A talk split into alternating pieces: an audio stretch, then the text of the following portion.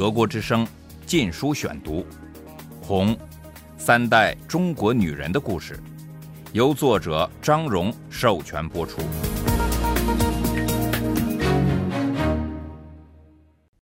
第二十六章：外国人放个屁都是香的。在毛泽东治下学英语，一九七二至一九七四年。第三节：凡是毛泽东号召的活动，我们都必须表现出莫大的热情。许多同学的干活方式，好像是在大喊：“快看我干！”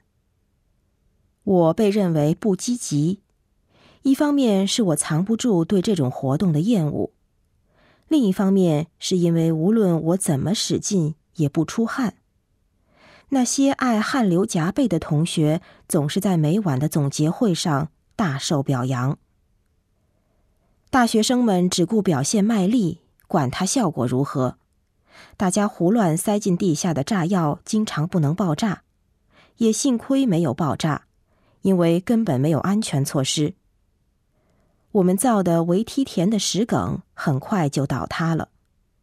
两个星期后，我们离开时，山已不成样子，到处是炸药眼，一滩滩固化的不成形的水泥和一堆堆乱石，没有人过问。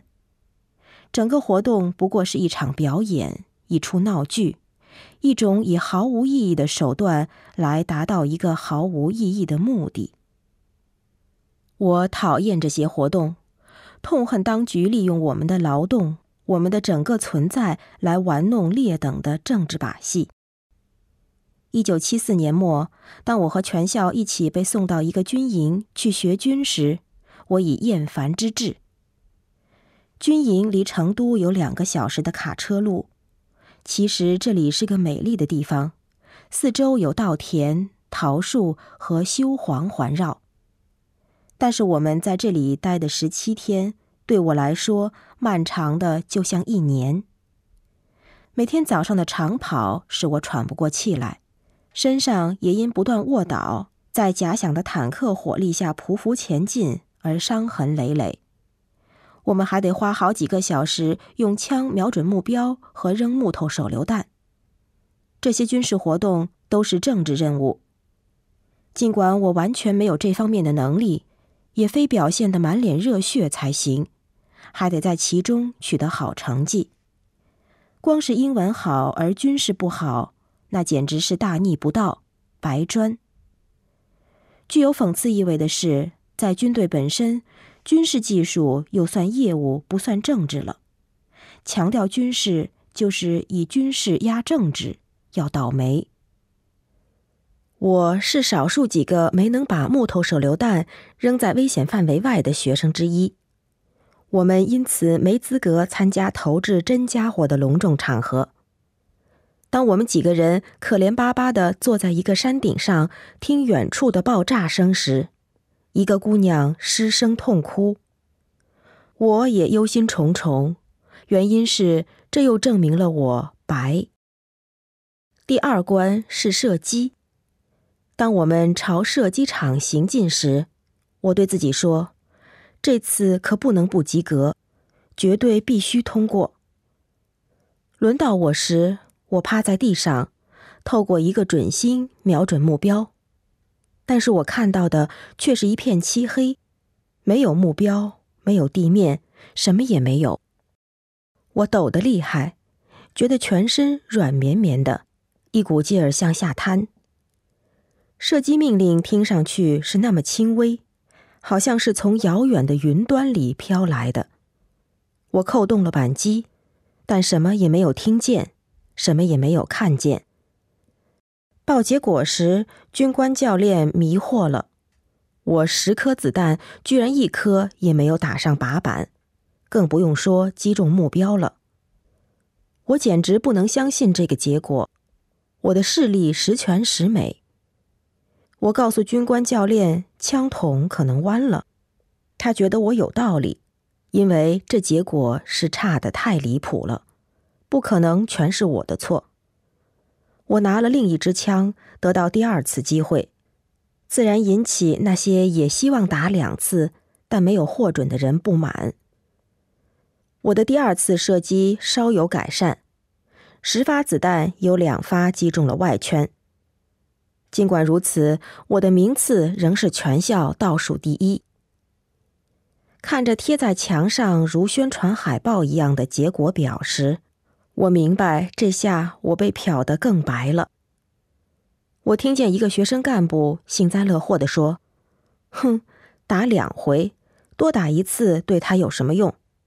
要是他没有阶级感情，没有阶级仇恨，就是打一百次也救不了他。”我每天心情压抑，退缩进自己的天地，几乎没有注意到指导我们的军队里的士兵，二十岁刚出头的年轻农民。只有一件偶然的事吸引了我对他们的注意。一天晚上，当一些女孩收回晒在绳子上的衣服时，她们发现内裤上有干了的精液。我在大学里那些文革前因学术优秀在学校任职的教授、讲师家里找到安慰。好几位教授在共产党掌权前曾到过英国和美国，跟他们在一块儿，我感到轻松自在，有共同语言。尽管如此，他们仍很小心谨慎。由于多年的压制，大多数知识分子都是这样。我们避开危险的话题，那些到过西方的人很少谈论他们在那儿的日子。虽然我很好奇，想问的要命，但是我管住自己，不希望给他们出难题。出于同样的原因，我从来不和父母讨论我的想法。我能指望他们说什么呢？说危险的真实思想，还是安全的谎言呢？还有一层，我不想让他们因我的异端思想而担忧。我想让他们蒙在鼓里，这样如果我出了什么事，他们也可以诚实的说他们不知道。能交谈思想的人是我同一代的朋友，我们常静息谈心。那时候除了说话以外，也没有别的事可做，特别是和男的朋友。和一个男人出去，在公开场合被人看见在一起，就等于要订婚了。出去又能去哪儿呢？电影院只放那几部毛夫人批准的片子，偶尔演一部稀罕的外国片子，多是阿尔巴尼亚的。大多数的门票又都落入那些有关系的人的口袋里了。疯狂的人群挤在售票处，你扯我拉。像打仗似的，要买那仅剩的几张，卖黄牛票的从中得高利。因此，我们只得坐在家里聊天了。我们做的规规矩矩，就像维多利亚时代的英国人。在那些年月里，和男人交朋友是不寻常的事。一位女友一次对我说：“我从来不知道哪个女孩有你这么多男朋友。”女孩子通常只有女朋友。她说的对，我认识的许多女孩都和第一个接近他们的男人结了婚。我自己的男朋友呢？他们对我唯一的表白是伤感的诗和克制的信，当然其中有一封是血书，来自我们大学足球队的守门员。德国之声《禁书选读》。我和朋友们经常谈到西方，在那时我已得出结论：西方一定是个美妙的地方。可笑的是，第一个把这种思想灌输到我脑子里来的，正是毛泽东与他的政权。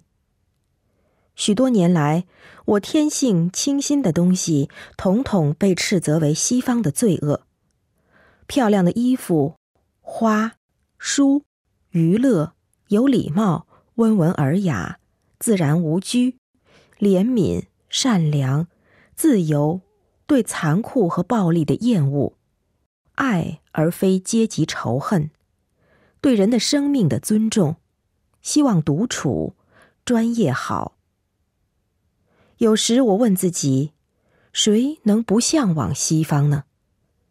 我非常好奇的想知道，不同于我的生活的西方生活是什么样子。我和朋友们交换传闻和从官方出版物中挖出的只字片语。西方技术发达和高生活水准使我留下深刻的印象，但最使我感叹的是他们没有整人的政治运动，没有无时不在的猜疑。人好像都有尊严，更有难以置信的自由。对我来说，西方自由的最终证明是那儿居然有那么多人抨击西方，赞扬中国。几乎每隔一天，专门登载外国新闻的参考消息头版就有一些对毛泽东和文革的颂扬。最初，我对这些报道很生气。但是很快的，从中我看到那些国家是多么宽容，那里的人们可以有不同意见，甚至是极端错误的意见。我心想，这正是我想生活的社会。我开始认识到，正是这种对反对派抗议者的容忍，才使西方不断进步。我还是情不自禁的被一些言论所激怒。一个西方人到中国来看一些身为大学教授的老朋友，回去后撰文说，这些人高高兴兴的告诉他，他们是多么喜欢被批判、下乡劳动，是多么乐意被改造。作者的结论是，毛泽东确实使中国人变成了新人，这些新人把西方人认为的悲痛看成快乐。我气得说不出话来。难道他真的不知道，没有抱怨的时候，压制正是登峰造极吗？是什么样的高压，才使人们挨了打还要叫好？难道他真看不出这些教授已被搞到何等可悲的地步？这里又该有多少恐惧？当时我没意识到，西方人少见中国人那样的违心的表演。不知道他们在被迫做戏，我也不知道西方人不容易得到中国的资讯，得到的大部分又被误解了。人们不了解毛泽东这样的集权，相信了他的宣传和高调。结果，我认定那些颂扬文革的西方人是不诚实的。朋友们和我开玩笑说，他们是被我们政府的盛情款待收买了。尼克松访华后，当外国人获准进入中国某些指定地区时，无论他们走到哪里，那里就马上出现一块中国人不得接近的禁地。最好的交通设施、商店、餐馆、宾馆和风景点都为外国人保留，挂上“仅供外宾”的牌子。中国人最喜爱的茅台酒，普通中国人完全买不到。外国人却可以随意喝，最好的食物都留给外国人享用。报纸上自豪的报道，基辛格说他访问中国后腰围变粗了，因为享用了许多次十二道菜的宴会。而正是这段时间，在四川天府之国，我们的肉食供应是每月半磅。成都街上到处是从北方逃荒来的无家可归的农民，靠讨饭过日子。老百姓中普遍对把外国人当王公贵族款待十分怨恨。朋友们和我私下常说：“为什么要骂国民党挂‘华人与狗不许入内’的牌子？我们不是在做同样的事吗？”在那些年月里，我全身心的渴望外界资讯。千方百计削尖了脑袋的找寻，懂英文给我很大便利。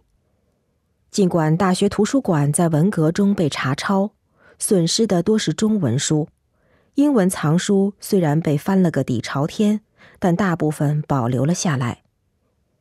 图书管理员很高兴有人来借阅这些书，特别是一个学生来借，他们非常热心的帮我找。因为目录系统乱七八糟，他们得从一堆堆的书中翻出我想要的。正是透过这些善良的年轻男女的大力帮助，我才看了一些英文古典著作。奥尔科特的小妇人是我读的第一本英文小说。